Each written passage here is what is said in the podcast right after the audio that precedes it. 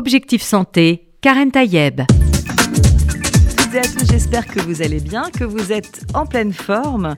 On va parler aujourd'hui, bah, on va s'adresser plutôt aux hommes. hein, euh, on va parler des cheveux et surtout des cheveux quand ça tombe. Et je suis heureuse de recevoir le chirurgien, euh, docteur Marc Slama. Merci d'être là. Bonjour Karen. Alors c'est un sujet qui va forcément intéresser, je le dis, hein, forcément le public masculin plus que le féminin, même si euh, l'alopécie n'est pas seulement le fait des hommes. Absolument, absolument. La- L'alopécie est connue, c'est essentiellement celle de, de l'homme euh, qui, qui va débuter, on en parlera sûrement euh, assez jeune et qui va être évolutif. Mais on a beaucoup aujourd'hui Mhm. de patientes qui viennent consulter parce qu'elles ont des alopécies soit diffuses, soit plus importantes, mais pour d'autres causes on dont on parlera. Mais effectivement, c'est essentiellement l'homme, Ouais. mais ça touche la femme. Donc on s'adresse un peu à vous aujourd'hui, mais bon, c'est un sujet de toute façon qui va intéresser tout le monde. Euh, les causes, en fait. On va commencer par ça, parce que c'est vrai que alors, les cheveux, ça, ça peut tomber, bien sûr. euh, par quantité, parfois on se, même, même chez, chez nous, hein, les, femmes, les filles, euh, quand, souvent quand on se broche les cheveux, on a souvent une masse de cheveux qui part avec. Et parfois ça inquiète, on se dit ça y est, je vais perdre tous mes cheveux. Et en vérité, non. Non. Hein, non. on peut rassurer déjà de ce côté-là. Déjà, hein. à ce niveau, on peut être tout à fait Ouais. rassurant. Pourquoi?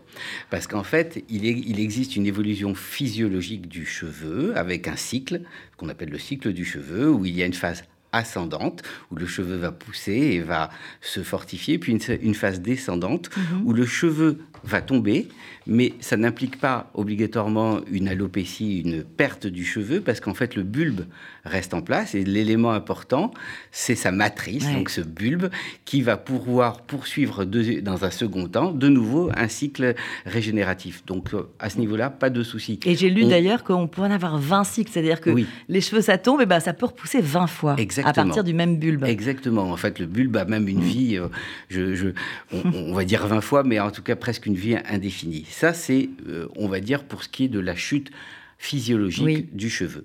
Après, à côté de ça, vous avez deux, deux types de, de, de perte de cheveux. Il y a la, la perte de cheveux classique, celle qu'on connaît, masculine, qu'on appelle des alopécies androgénétiques, euh, qui sont liées en fait à des manifestations euh, à la fois associant euh, l'imprégnation hormonale et la génétique.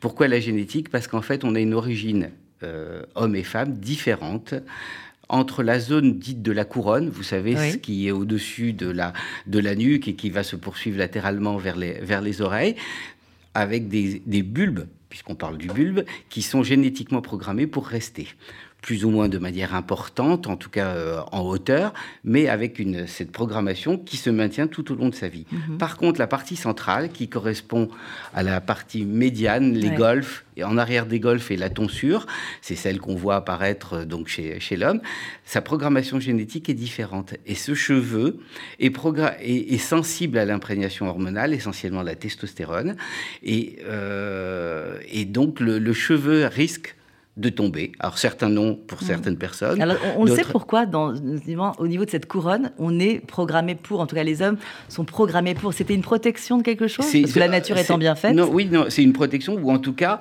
c'est cette nature génétique. C'est-à-dire qu'on on sait très bien qu'embryologiquement, Mhm. euh, l'individu, lorsqu'il se forme, eh ben, on a des zones qui sont semblables, mais qui n'ont pas la même origine, le même tissu de, de, de, euh, euh, de- de- de originel. Et là, c'est le cas. C'est-à-dire qu'il y a des cheveux, il y a du poil dans les deux cas, Mhm. mais ce poil-là, il a soit la programmation euh, sensible à- à la- aux hormones, soit Ouais. la programmation non sensible. Et alors là, forcément, voilà, la, la- la chute de cheveux qu'on voit souvent à, à l'arrière euh, euh, de ces messieurs, c'est là où c'est effectivement. voilà, c'est ce que je, je vous disais précédemment. En fait, la, la concentration de, de poils sensibles aux Mhm. hormones et donc sans- susceptibles de tomber est située sur la région de la tonsure, Voilà. euh, qui est euh, cla- classique calvitie euh, masculine, et puis qui va souvent commencer soit dans cette région, soit dans la région plus antérieure au niveau des golfes. Et petit à petit, ça se rejoint pour en fait former plus qu'une unité où on peut ne plus avoir du tout de, de cheveux. Alors évidemment, c'est là que vous allez pouvoir intervenir en tant que chirurgien, mais on va pas aller aussi vite. hein. on Non, va essayer non, de comprendre un peu ce Parce que- mécanisme de la, de la justement- chute des cheveux. Oui, excusez-moi. Parce qu'effectivement, dans ce mécanisme de la chute des cheveux, donc là, on a parlé de ce qui est génétique, de, de l'origine génétique différente, et c'est ce qui est l'élément essentiel dans la préoccupation masculine, mais aussi féminine, parce que vous, et on en voit de plus en plus euh, souvent, on a des femmes qui se présentent avec une calvitie de cette région centrale qui apparaît souvent moins intense, bien sûr, que mhm. celle de, l'homme, mais avec une gêne et un handicap euh, esthétique. et social terrible. C'est nouveau ou pas? Alors, je ne pense pas que ce soit nouveau. Je ne pense pas que ce soit nouveau, mais je pense que d'autres facteurs extrinsèques euh, participe à cette, euh, à cette euh, chute également. Alors, j'ai lu par exemple que, que on n'avait pas le même nombre de cheveux à, à, 60 ans comme à 15 ans, notamment chez les femmes. ça aussi, c'est quelque chose de génétique. C'est programmé le fait d'avoir plus de cheveux, une force capillaire plus importante quand on est jeune eh plutôt que quand on s'approche de la retraite. Je ne sais pas si c'est la retraite qui est responsable de cela, mais toujours est-il Ou de la ménopause d'ailleurs. Il est oui, de la ménopause, voilà. C'est exactement ça. C'est toujours un, problème, en fait, où ça mélange les, deux situations dont nous mhm. avons parlé, c'est-à-dire à la fois cette programmation génétique et l'imprégnation hormonale qui change, bien sûr, à la ménopause euh, pour la femme. Et à côté de ça, on a parlé au tout démarrage du cycle du cheveu. Et bien, effectivement, un cheveu, il va avoir ce cycle un certain nombre de fois. On, avait dit une vingtaine, c'est peut-être le, mhm. chiffre, mais c'est pas tant le, sujet. C'est de se dire qu'à un moment, eh ben, ce bulbe qui mhm. restait en place se fatigue. et quand il, se, il, vieillit lui aussi, et quand il se fatigue, il finit par donner un poil qui est de plus en plus fin jusqu'à disparaître. Et donc d'où une masse forcément différente. Qui est moins, importante. Euh. et, c'est là où on en parlera tout à l'heure. Euh, vous pouvez avoir des euh, traitements médicaux qui viennent interférer et essayer d'agir à ce, à ce propos. Alors, il y, a aussi des, choses sur lesquelles il ne faut pas, faut pas paniquer du tout. C'est la question de la saison. Euh, on sait qu'on perd ses cheveux plutôt à l'automne ou au printemps. Et, en fait, on, en, gros, on est des animaux euh, capillaires. Quand nous, sommes des animaux capillaire, nous sommes des animaux déjà tout et, Parce qu'en fait, les, animaux perdent leur poil à, à, l'entrée bah, de l'hiver. On, a la même susceptibilité avec euh, toujours ce niveau de variabilité d'une personne à l'autre, mhm. mais on a cette euh, cette possibilité de perdre du cheveu, du poil. Donc, faut pas s'inquiéter quand c'est, en tout cas, saisonnier. Non, on s'en inquiète pas quand c'est saisonnier, quand c'est relativement euh, limité, quand on n'a pas d'autres signes et d'autres manifestations pathologiques qui, elles, devraient pouvoir alerter. Alors, il y a évidemment des moments, hein, des moments plus importants où on peut perdre ses cheveux. Ça peut être euh, suite à un grand stress. Le stress a un lien avec la chute de cheveux ou pas? Alors, le stress va participer aussi bien euh, à la chute du cheveu comme euh, ça participe de manière générale à plein d'autres manifestations médicales. Mhm. Et ça, c'est très important. Mais le stress, évidemment, va participer à cette chute de cheveux. Et euh, j'en veux pour preuve les alopécies majeures qui sont des, des, des personnes qui perdent complètement leurs cheveux dans certaines personnes en tout cas, dans des manifestations de, stress très importants. Alors, ce qui est intéressant quand on prépare une émission santé, c'est qu'on apprend plein de choses. J'ai noté par exemple que l'anesthésie générale pouvait entraîner une chute de cheveux. Est-ce que ça, on, se connaît, on ça se lien entre, entre chute de cheveux et, une conséquence de l'anesthésie générale? Sincèrement, pour pratiquer euh, beaucoup d'interventions ben sous anesthésie générale. Parce que Marc euh, Slama est chirurgien esthétique, bien sûr. et, donc, euh, je ne crois pas que ce soit le produit lui-même qui est responsable de, de, la, de la chute, c'est-à-dire les produits anesthésiants. Surtout qu'aujourd'hui, on sait que ce sont des produits extrêmement volatiles qui, qui durent très peu de temps. Mhm, qui s'éliminent euh, facilement. Ah oui, à la fin de l'intervention, euh, j'ai toujours pour habitude de dire, je dis à mon anesthésiste, j'ai fini, et je lui dis, mais ne coupe pas trop vite parce qu'il faut quand même que j'ai le temps de terminer euh, mon pansement, etc. Mais je pense que participe à, à cette chute de cheveux post-opératoire le stress, parce que quelle que soit la raison de cette mhm. intervention, il, y a, il y a une petite manifestation plus ou moins importante de stress, la fatigue aussi, parce que très souvent, et là c'est pas lié à l'anesthésie, mais c'est lié mhm. au relâchement, lorsque vous avez une anesthésie, le, pendant deux trois jours, parfois vous êtes euh, flagada. Mais c'est pas parce que vous avez des produits anesthésiques qui vous ont anéanti. C'est parce qu'en fait, vous vous relâchez comme quand vous vous relâchez après, euh, après avoir travaillé toute une année et quelques jours de vacances. Les premiers jours sont parfois difficiles. C'est vrai, on connaît tous ce, grand stress post-année difficile. voilà, exactement. Euh, et, par contre, en, fait, ce, dont, on parle, hein, c'est effectivement c'est l'anesthésie générale, ces grands stress, etc. Mais en tout cas, ce qu'on sait, c'est qu'il y a un lien avec une mauvaise alimentation, une malnutrition Est-ce qu'on connaît ce lien entre euh, euh, bien se nourrir, avoir les bons éléments les nutritionnels et une bonne chevelure ou pas? Alors, c'est un lien de cause alors, à effet Alors, il, y a, il y a de manière... Une bonne assiette? Il y a une, de manière formelle qu'une bonne assiette peut apporter... Euh, apporte, la, malnutrition, de manière générale, mmh. est néfaste pour l'ensemble de l'organisme. Que ce soit au niveau cardiovasculaire, que ce mmh. soit au niveau pulmonaire. À tout niveau, ce n'est pas bon. Et bah, les, les, fanères, puisqu'il s'agit de fanères, c'est-à-dire de texture, d'éléments structurels de la peau, et le poil en fait partie, mhm. est également sensible à cette malnutrition lorsqu'elle existe.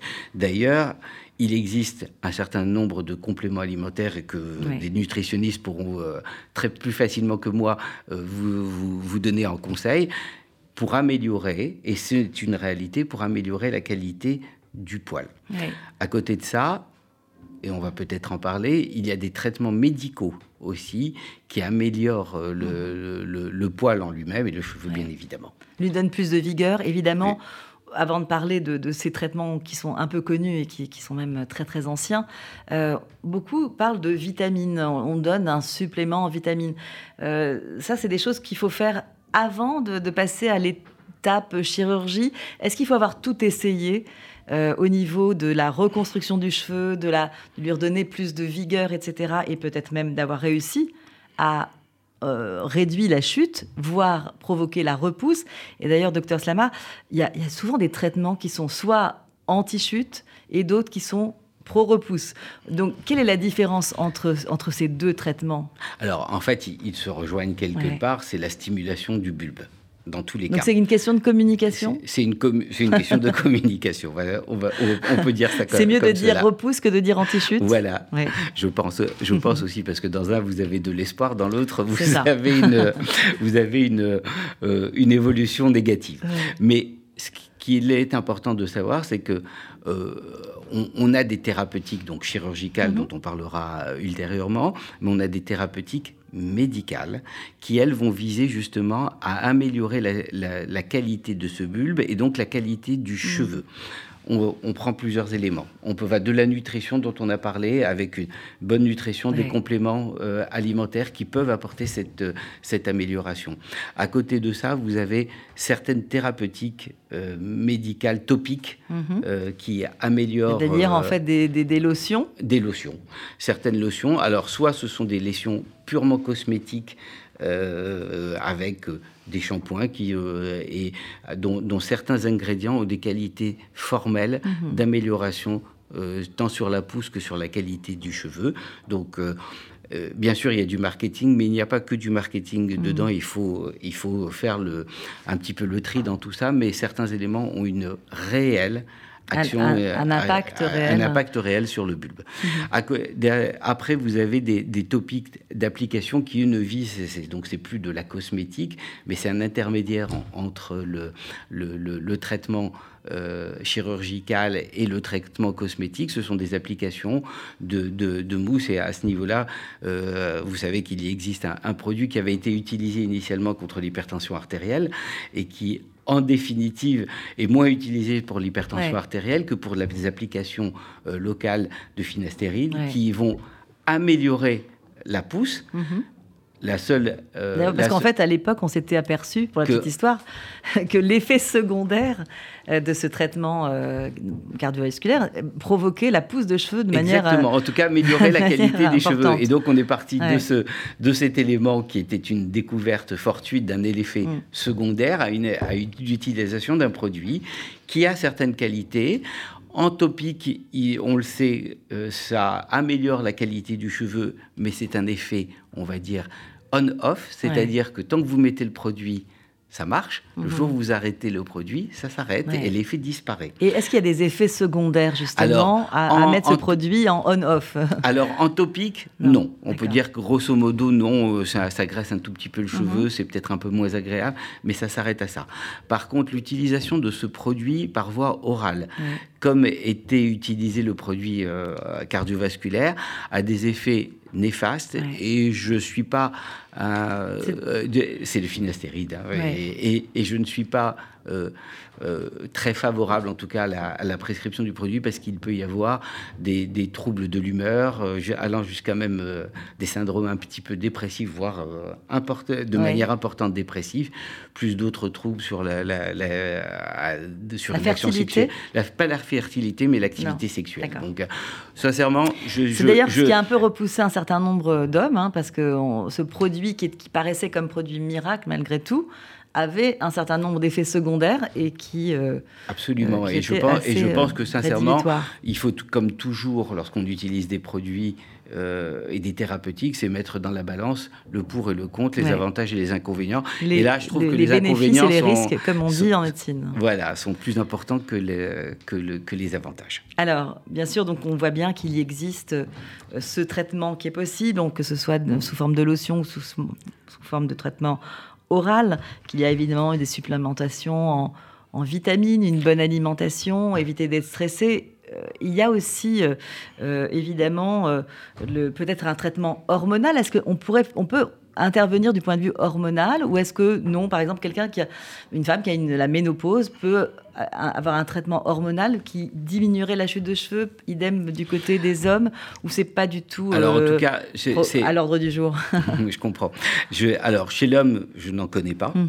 Euh, je ne connais pas et en tout cas, euh, je, ne, je ne crois pas qu'il soit licite d'utiliser un traitement Mm. hormonal pour ne pas entraîner d'autres conséquences. C'est un peu la même chose chez la femme. Chez la femme, on a effectivement cet élément de, de ménopause qui peut intervenir, la génétique qui peut intervenir. Mm-hmm. Si la chute est importante et voire majeure, il faut aller rechercher d'autres causes métaboliques et, et pas s'arrêter simplement à se dire il y a un problème cosmétique. Oui. Il ne faut pas perdre euh, de, laisser- de, de- de vue que d'abord nous sommes des médecins avant tout et que toute manifestation nouvelle, toute Mhm. manifestation anormale doit être analysée. Elles sont peut-être banales liées au temps, mais il ne faut pas euh, être négligent et donc ne pas passer à côté d'un d'un problème à côté qui nécessiterait une thérapeutique, euh, surtout dans le monde gynécologique.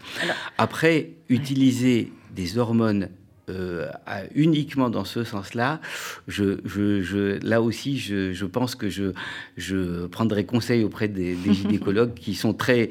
euh, Oui, parce qu'il ne faut pas réparer quelque chose pour euh, Voilà. abîmer autre chose. ils- ils- Et, euh, certains d'entre évidemment, eux sont favorables à rester l'hormone- dans un- au traitement hormonal, d'autres non.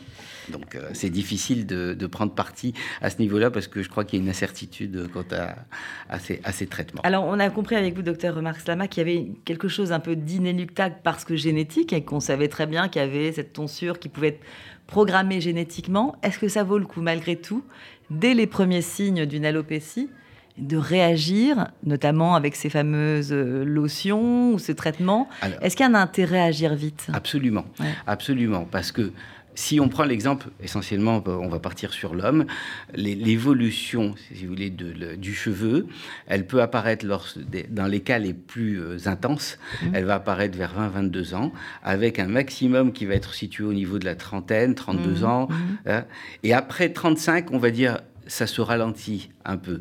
Tous ces effets-là commencent à se ralentir. Donc si on agit euh, dès, le, dès, les premières, euh, dès, dès les premiers temps, on va pas empêcher la chute, Mhm. mais on va la ralentir. Ouais. On va pas empêcher l'arrivée d'une- d'un d'un geste chirurgical si Mhm. on, est, on est ennuyé par, euh, par cette calvitie, mais on va permettre peut-être de réduire Mhm. les effets et de repousser dans le temps et peut-être même d'être un peu plus conservateur dans le futur. Euh, avant d'arriver à la chirurgie, par Ouais. contre, on a effectivement les thérapeutiques dont on vient de parler, qui sont des thérapeutiques euh, topiques, Mhm. euh, compléments alimentaires, etc. Et puis vous avez un intermédiaire, un entre-deux, euh, qui est euh, à la fois du médical invasif, mais pas encore du chirurgical. Ce sont toutes les nouvelles techniques qui apparaissent, avec notamment la mésogreffe et le PRP.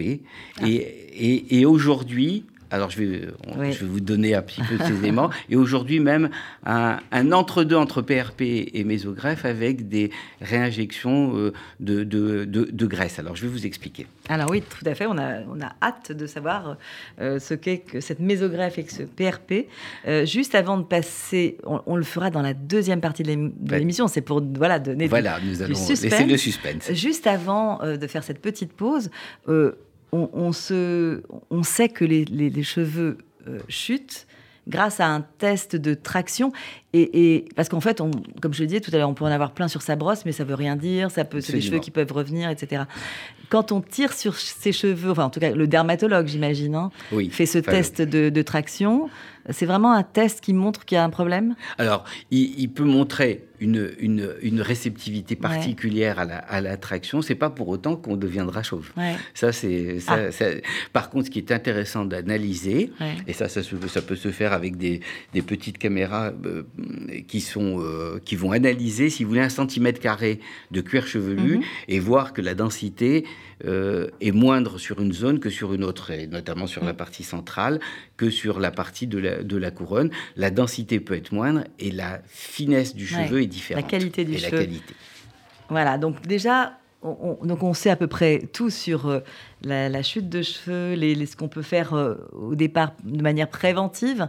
mais évidemment, quand il y, a vraiment une alopécie, une calvitie hein, qui arrive, il y a évidemment des solutions et ces solutions sont euh, souvent chirurgicales. On en parle juste après cette petite pause avec le docteur Marc Slamar.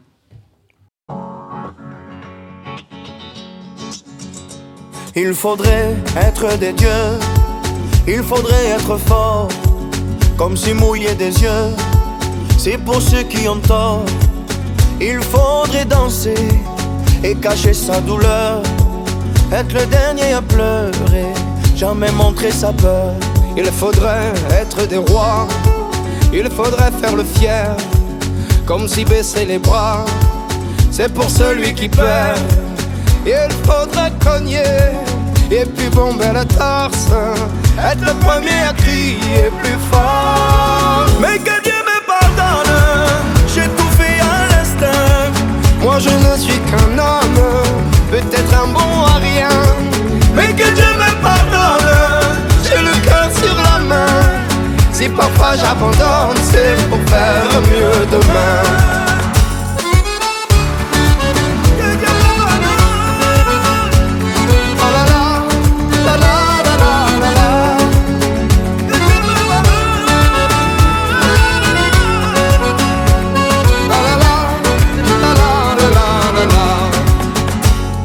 Faudrait être un génie, être une onde dans la joie.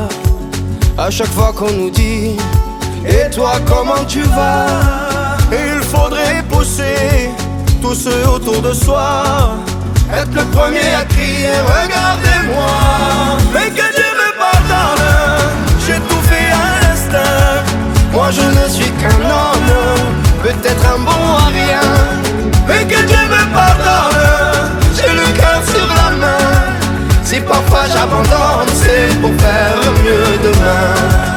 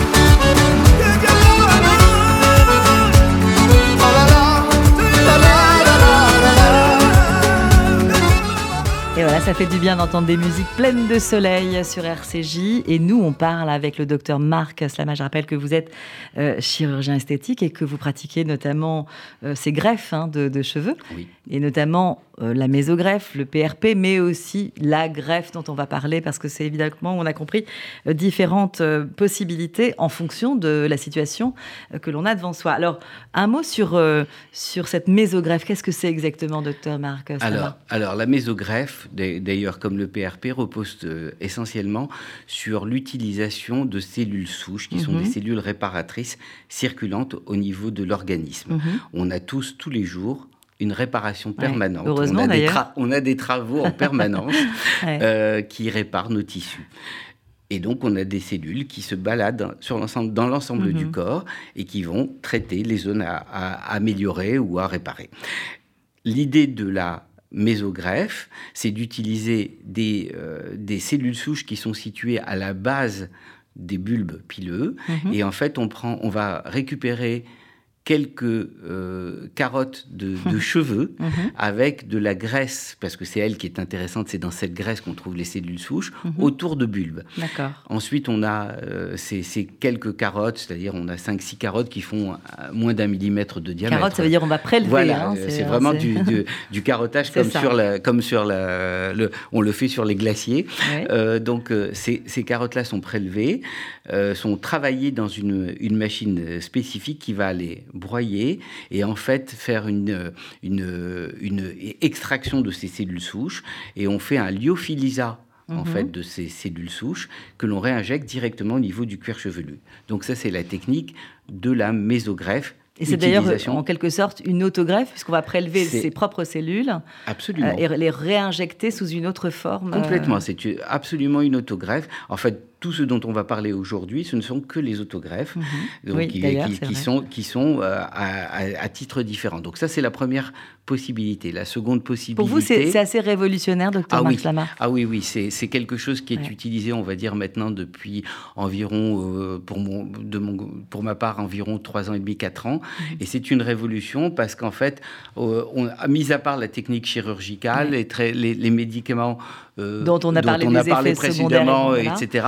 C'est vraiment une nouvelle voie qui apparaît et qui permet le but de ces d'utilisation des cellules souches, c'est pas de faire pousser des cheveux là où il y en a plus. C'est-à-dire si je vous faisais des cellules souches sur le dos de votre main, vous n'auriez pas une touffe de cheveux il faut qu'il y ait une base, en fait. Il faut qu'il y ait une base. Et en fait, l'idée, c'est d'aller restimuler, apporter mhm. entre guillemets l'engrais ou la réparation nécessaire au niveau de la de ces bulbes dont on avait parlé précédemment. Et c'est euh, l'idée, c'est un, de freiner la chute, c'est-à-dire mhm. de la ralentir. Là où il en reste. Là où il en reste. Et deux, d'améliorer la qualité du cheveu existant. Et c'est peut-être là, j'anticipe, docteur Marc Lama, c'est peut-être là qu'on va les prélever ensuite pour faire des greffes de cheveux ou pas? Alors c'est là où on a fait le prélèvement que l'on mhm. va effectivement euh, ensuite pouvoir faire le. Parce qu'une fois que ça aura bien poussé, on aura une matière. Est-ce qu'on aura une matière? Non, c'est vrai qu'on situe les, les choses que différemment. Je que je vois, la, zone de prélèvement pour la mésogreffe, c'est la même que la, la, même zone de la couronne dont nous avions parlé au, démarrage. C'est dans cette même zone que l'on prélève à la fois les greffons mhm. pour mettre euh, cette chirurgie de la calvitie, pour faire de la chirurgie de la calvitie, et où on prélève également ces greffons, ces carottes, mhm. pour faire la mésogreffe. C'est exactement au même endroit. Et l'injection se fait également dans les mêmes zones, c'est-à-dire dans les zones dépourvues de cheveux, ou en tout cas avec une densité, une qualité moindre euh, de ce cheveu. Donc ça, ça sert à rien en fait de faire de la mésogreffe là où il n'y a plus rien, là où il y a un crâne lisse. Non, euh, ça ne sert à rien. Vous n'aurez pas d'effet. vous n'aurez pas d'effet. En revanche, il n'y a pas de magie. C'est une stimulation, une stimulation de ce qu'il reste encore. Et à côté de cette mésogreffe, qui est quand même une technique euh, assez récente et assez révolutionnaire, mhm. parce qu'on l'utilise aussi dans d'autres thérapeutiques, euh, pour d'autres thérapeutiques médicales, vous avez le PRP. Alors, qu'est-ce que le PRP En fait, c'est on, va déjà dire ce que c'est en, Alors, le PRP, c'est le plasma riche en plaquettes. Voilà, tout simplement. C'est une abréviation. Et en fait, on fait un prélèvement sanguin, euh, une prise de sang. Mhm. On centrifuge ce sang et on sépare les éléments globules rouges qui n'ont aucun, aucune utilité par rapport à la, à la pousse et à la réparation. Et, on va garder le sérum, mhm. ce, liquide jaune qui, mhm. qui, surnage, qui est en, en, surface. Et c'est ce sérum qui contient des cellules souches qui sont concentrées. Mhm. Et ensuite, ces cellules souches sont de la même façon que, que pour, le, que pour la mésogreffe, réinjectées au niveau de la zone à, densité moindre. Avec des résultats similaires, que ce soit la mésogreffe ou le PRP Avec des résultats que je trouve euh, sensiblement similaires. Mhm. La mésogreffe, euh, par contre, ne nécessite qu'une seule procédure. Mhm. Euh, en tout cas, on n'en fait pas, on fait une procédure à année, on va dire, mhm. alors que le PRP, c'est trois procédures à un mois d'intervalle.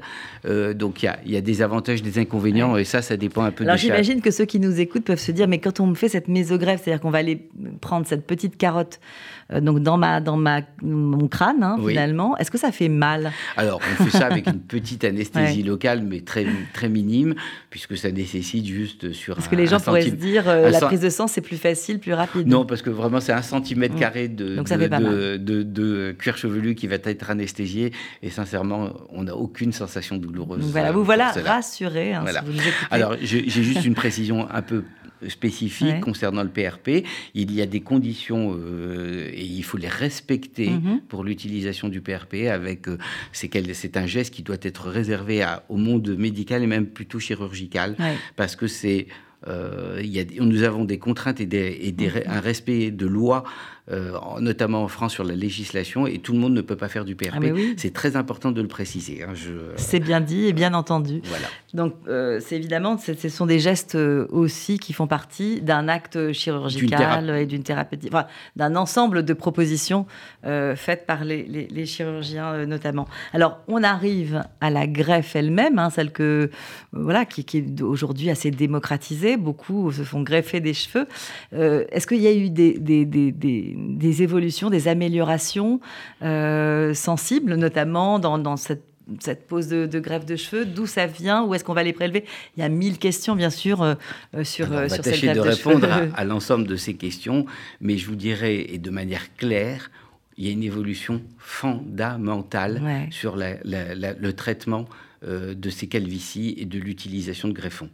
Euh, j'ai, on va dire, quelques années d'expérience euh, dessus et sincèrement, les premières techniques étaient toujours des techniques très invasives avec des résultats acceptables mais médiocres. Pas très esthétiques, souvent. Médiocres. On a eu la première technique que tout le monde connaissait, c'était celle de la bandelette qui, mm. que l'on prenait derrière, qui était ensuite retravaillée en, micro-greffon. Mm-hmm avec la, la, rançon cicatricielle que, que l'on voit encore très souvent avec des, des, hommes lorsqu'ils perdent leurs cheveux qui ont une, une ou deux barres euh, dans le, à l'arrière du crâne. Ensuite, on a eu des techniques avec des macro-greffes, c'est-à-dire qu'on avait des, des, gros greffons mhm. qui donnaient cet aspect de cheveux de poupée. Ou de palmier, qu'on hein, appelle les petits palmiers. Voilà, qu'on a tous décrit, qu'on a tous vu et qui faisait que, euh, à titre personnel, j'ai préféré même pendant un temps ne plus utiliser de techniques euh, sur le cuir chevelu parce qu'elles n'étaient pas satisfaisantes sur le plan esthétique. Après, vous avez même eu euh, d'autres techniques que vous avez peut-être euh, vu, rencontrer dans des articles qui étaient euh, soit des lambeaux faits au mm. niveau du cuir chevelu, soit des méthodes d'expansion, vous savez, le ballonnet, mm-hmm. qui faisaient terriblement souffrir les patients mm. avec des résultats acceptables, mais quand même des rançons cicatricielles importantes. Donc tout ça, je dirais, est, balayé par une, technique essentielle, par une technique essentielle mhm. qui est la FUE. La FUE, c'est la follicule unit extraction, c'est-à-dire c'est l'utilisation par euh, une motorisation de micro-greffons qui font 0,8 mhm. mm de diamètre, qui mhm. sont prélevés dans cette couronne chevelue qui, va persister dans le temps mhm. et dans lequel, sur chacun de ces petits greffons de 0,8 mm, on va pouvoir trouver 2, 3, 4, voire parfois 5 euh, euh, bulbes. Mhm. Et c'est euh, on fait donc un prélèvement de, en fonction des nécessités qui peut s'étaler de, de 1000 greffons mhm. à 2000 ou 3000 greffons dans les très très grosses formes. Euh, enfin, les 3000 étant plus rares quand même, je vous le dis clairement. Mais euh, et, dans, et dans chacun de ces greffons, on va trouver ces 2, 3, 4 cheveux. Ils sont donc tous prélevés en un temps. Ça se fait sous anesthésie locale. Et contrairement à l'idée reçue, c'est beaucoup moins douloureux, voire pas du tout douloureux. il y a plus d'appréhension que de douleur. Donc la, la, technique repose donc sur ces prélèvements qui se, fait, se font sous anesthésie locale. Euh, dans un contexte, on va dire, serein et, plutôt, et plutôt agréable pour le patient. Ça dure à peu près euh, de 1 heure à 2 heures dans le prélèvement. Mmh. Ensuite, pour faire quelle quantité? Parce que c'est ça, en fait. Est-ce qu'on fait, euh, on le fait en partie? Est-ce qu'on fait d'abord une zone et puis une autre En fait, c'est du cas par cas. C'est-à-dire qu'il faut voir, chacun a une calvitie qui peut mmh. être différente. Elle peut être plus en avant, Mhm. plus au niveau des golfs, plus au niveau de la tonsure ou généralisée. Et donc, en fonction de chaque, euh, de chaque cas, on va décider du nombre de greffons qui vont, euh, qui vont être pris. D'ailleurs, il faut, je me permets de signaler qu'il y a une, une notion très importante parce que certains surfent dessus. Quand on parle de greffons, on parle de, euh, par exemple de 1000 greffons, mais 1000 greffons, ça correspond souvent à 3000 cheveux. Donc il faut faire attention quand certains de vous parlent en disant j'en ai mis 3000, mais c'est pas 3000 greffons, ce sont 3000 euh, c'est 3000 cheveux, c'est très très différent. Et il faut bien faire à, à ne pas se laisser combien de temps on voit justement le résultat, c'est-à-dire des cheveux qui se mettent à pousser une fois qu'on a qu'on a greffé ces, ces, Alors la patience est, maître du temps, vous le savez, et en fait il faut être patient il faut mhm. laisser le temps au bulbe de prendre, de mhm. s'intégrer euh, dans, ce, dans ce cuir chevelu, et ensuite que la pousse se fasse. Et donc cette pousse, elle va se faire tranquillement, gentiment, de manière systématique et toujours. Mhm. C'est-à-dire que les, les, bulbes prennent toujours. Il faut, être, il faut bien se mettre. Il n'y a pas de possibilité de, de, mise à part de, ratage, on va dire. Il y a des négligences post-opératoires que je vais vous expliquer qui peuvent entraîner une chute de ces mhm. greffons, mais ça reste très rare. Et si vous avez euh, bien pris la précaution d'expliquer à vos patients, de les surveiller, de les rappeler, de, mhm. leur, de leur rappeler les règles, à ce mhm. moment-là, les choses se passent euh, toujours très bien. Et donc, la pousse du cheveu, elle va se faire entre, on va dire, grosso modo, 8 mois. En fonction des zones, on sait que la région de la tonsure, c'est-à-dire la région arrière, mhm. pour que le résultat soit plus probant, il faut environ une année, mhm. euh, un peu, voire un peu plus. Et c'est pas parce qu'on a fait une greffe aussi qu'on n'est pas amené à en refaire une autre, et ça on va en, parler, parce que euh, il y a un effet évolutif des cheveux restants. Mais si vous n'êtes pas patient, si vous regardez entre guillemets tous les matins euh, le, le, poil poussé, vous allez être déçu, et, bah, Autant dire les choses, mais j'imagine que c'est ça l'intérêt de, de, la consultation, de, la consultation, de, savoir de quoi, ce qu'on va nous faire, quels vont être les résultats, en combien de temps on va les obtenir. Mais comme on l'a dit tout à l'heure, je pense que le mot euh, qu'on peut euh, utiliser aujourd'hui, c'est vraiment révolutionnaire parce qu'on est passé d'un traitement voilà, avec tous ses effets, etc. Et puis on a un peu tâtonné, mm. comme vous venez de le, dire, le décrire, euh, avant d'arriver à cette technique, technique qui n'est pas invasive, qui donne des résultats homogènes évidemment qui nécessite une patience parce que non, la vie ne se, fait, se refait pas en un jour. Absolument. Et, mais avec des résultats en tout cas certains. Alors les résultats sont certains. Mm-hmm parce qu'il faut bien poser les indications. C'est comme dans tout geste médical ou tout geste chirurgical. L'indication étant bien posée. Quelle serait donc la mauvaise indication La mauvaise indication, c'est de promettre à quelqu'un dont la calvitie est beaucoup trop importante d'avoir une couverture et de se retrouver comme à 20 ans. C'est pas vrai. On n'y arrivera pas.